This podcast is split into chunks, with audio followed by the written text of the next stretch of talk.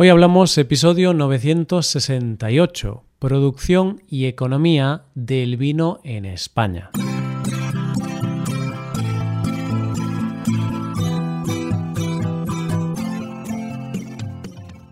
Bienvenido a Hoy Hablamos, el podcast para aprender español cada día. Ya lo sabes, publicamos nuestro podcast de lunes a viernes. Recuerda que puedes ver la transcripción de este episodio y ejercicios y explicaciones en nuestra web para ver ese contenido tienes que ser suscriptor premium. Hazte suscriptor premium en hoyhablamos.com. Hola, oyente, ¿qué tal? ¿Cómo estás?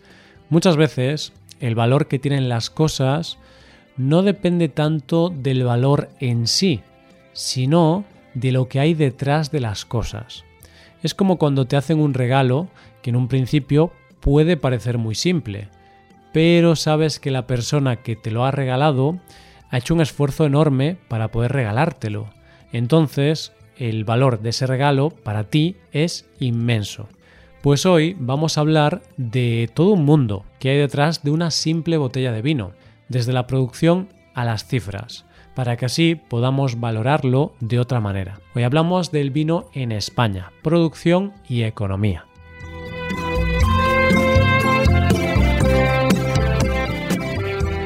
Una de las cosas que más nos gusta a los seres humanos es hablar en cifras. Y es por eso que si viene un amigo a contarte que se ha comprado un coche o una casa, lo primero que preguntamos es ¿cuánto te ha costado? Cuando lo lógico sería preguntar cómo es la casa o el coche. ¿Qué lo preguntamos? Sí, pero solo después de saber el precio para ver si ha sido caro o no.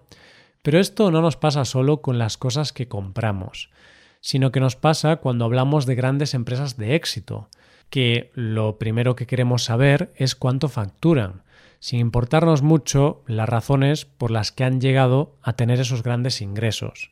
Si hablamos, por ejemplo, de una compañía como Apple, hablamos de que factura casi 50.000 millones de euros al año, y nuestro sueño es crear una compañía que facture esa cantidad de dinero. Pero no nos preocupamos en saber cómo Apple ha llegado a tener esa facturación, ya que para saberlo tenemos que conocer el proceso de esa compañía. Y lo mismo pasa con el protagonista de nuestro tema del mes, el vino, que solo nos preocupamos en saber el precio de la botella que vamos a comprar, que también es importante, pero no nos preocupamos por saber las razones que hay detrás de esos precios.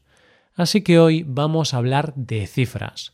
Sí, porque vamos a conocer un poco más de toda la economía que hay en torno al mundo del vino.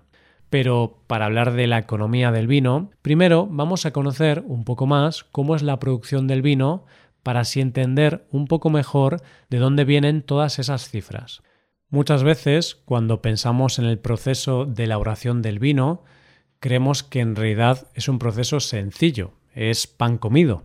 Se planta la uva, se recoge, se lleva a la bodega, al cabo de un tiempo se embotella y voilà, ya está listo para comercializar. Y bueno, es cierto que a grandes rasgos en esto consiste la elaboración del vino, pero también es cierto que es un proceso mucho más largo y complejo. Pongamos el caso oyente de que quieres montar una bodega y hacer tu propio vino. ¿Qué pasos tendrías que seguir? Lo primero es elegir la uva, ya que no todas las uvas sirven para todos los lugares. Por ejemplo, la uva albariño, que es de mi tierra, Galicia, no podría cultivarse en Castilla-La Mancha. ¿Por qué? Pues porque las uvas dependen del terreno, el clima o la altitud. Ya tenemos nuestras uvas plantadas y llega el momento en que hay que recogerlas, que se llama vendimia hay que hacerla cuando la maduración de la uva ha llegado a un momento en que tiene el equilibrio perfecto entre acidez y azúcares, y que en España, por lo general, se suele producir entre septiembre y octubre. Una vez tenemos las uvas en la bodega, la uva pasa por diferentes procesos, como el despalillado, que consiste en separar la uva de las ramas y las hojas, y el estrujado, que consiste en pasar las uvas por una pisadora para que se rompa la piel de la uva, llamada ollejo. Aquí hay que tener mucho cuidado, porque no se puede estrujar demasiado, porque si se estrujan las pepitas le dan un sabor amargo al vino. Después se pasa a unos depósitos y empiezan los procesos más complejos, que son la maceración y la fermentación. En los depósitos se introduce ese primer líquido que ha salido del estrujado, que se conoce como mosto, y también las pieles y las pepitas. Y ese proceso, que se hace a temperatura controlada, es la maceración. Ese contacto entre partes sólidas y líquidas es lo que hace que se pueda producir el proceso de fermentación, que no es más que el proceso mediante el cual las levaduras presentes en el ollejo y las pieles se van comiendo los azúcares y hacen que se conviertan en alcohol etílico. El siguiente proceso sería el descubre, que consiste en separar las partes sólidas y líquidas después de esas semanas de maceración y fermentación. Luego se pasa al momento en que se almacena el vino en barricas, que son unos toneles de madera donde se introduce el vino y que seguro que los has visto en fotos o en alguna bodega. Y ahí es donde los vinos pueden estar más o menos tiempo y donde adquieren las distintas notas y aromas que luego definirán el vino que será. El tiempo que pase en las barricas depende de la clase de vino ya que algunos vinos hay que beberlos en el mismo año, pero los vinos reserva hay que consumirlos a los 10 años de la vendimia y los gran reserva a los 15 años. Pasado un tiempo, el que cada vino necesite, se embotella y está listo para que tú y yo nos lo bebamos. Un proceso sencillo, ¿verdad, oyente? Ahora entiendes el porqué del precio de algunos vinos ya sabemos cómo se hace el vino y ya casi podemos montar nuestra propia bodega. Como habrás comprobado, el proceso de elaboración del vino es un proceso con muchas etapas, por lo que es una industria que solo en trabajadores mueve mucho dinero. Es una industria que va desde el cultivo de la uva hasta el momento en que una persona compra el vino en la tienda así que te podrás imaginar que las cifras que mueve esta industria son bastante altas. Para que te hagas una idea, el conjunto del sector representa para España en torno al 1% del PIB, que es el marcador que mide todos los bienes y servicios finales que se producen en un país. Como ya vimos en el primer episodio de este tema del mes, somos el primer país del mundo en cuanto a superficie cultivada de viñedos ya que tenemos en torno a las 969.000 hectáreas cultivadas, lo que supone el 13% del total de viñas cultivadas a nivel mundial.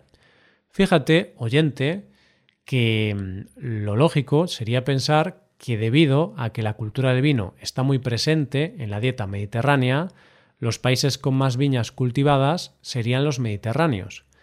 Y es cierto en nuestro caso, pero por detrás de España se coloca el gigante asiático, China, con 875.000 hectáreas, siendo preocupante para nosotros, ya que mientras España pierde viñas, China tiene cada vez más.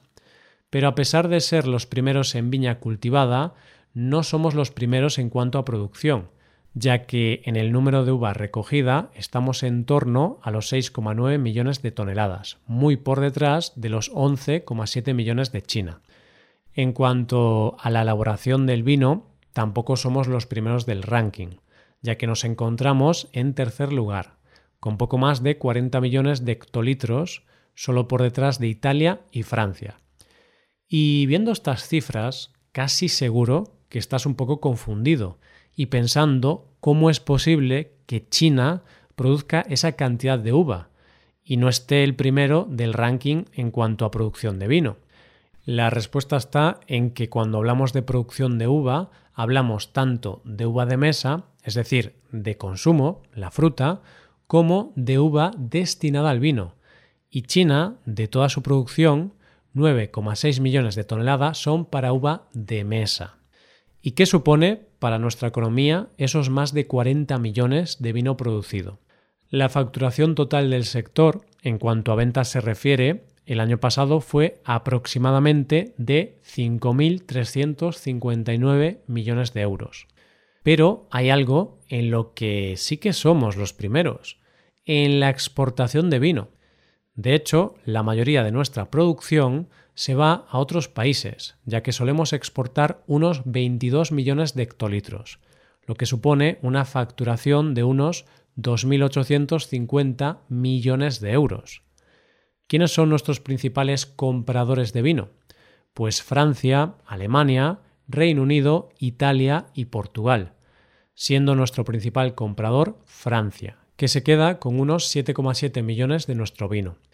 Pero aquí hay algo raro, porque si Francia también es uno de los grandes productores de vinos, ¿por qué se queda con tanto vino nuestro? ¿Por qué compra tanto vino de España?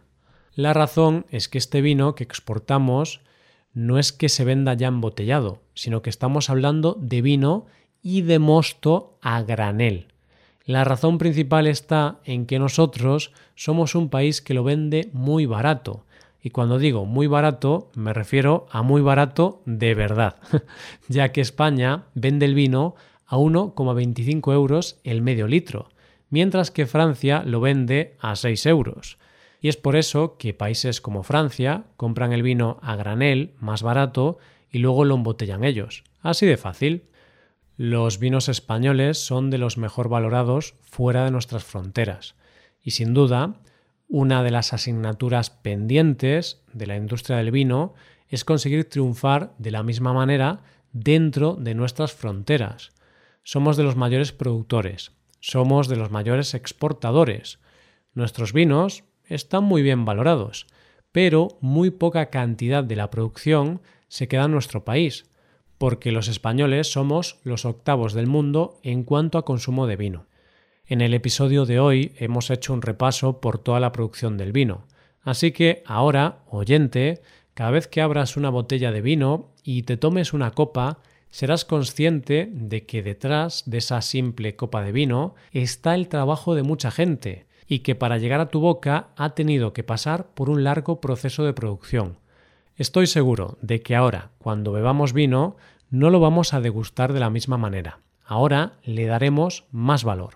Esto es todo, espero que os haya gustado mucho el episodio y espero que haya sido de interés, como siempre. Muchas gracias por escucharnos. Por último, te recuerdo que puedes ver la transcripción completa y una hoja de ejercicios para trabajar vocabulario y expresiones en nuestra página web.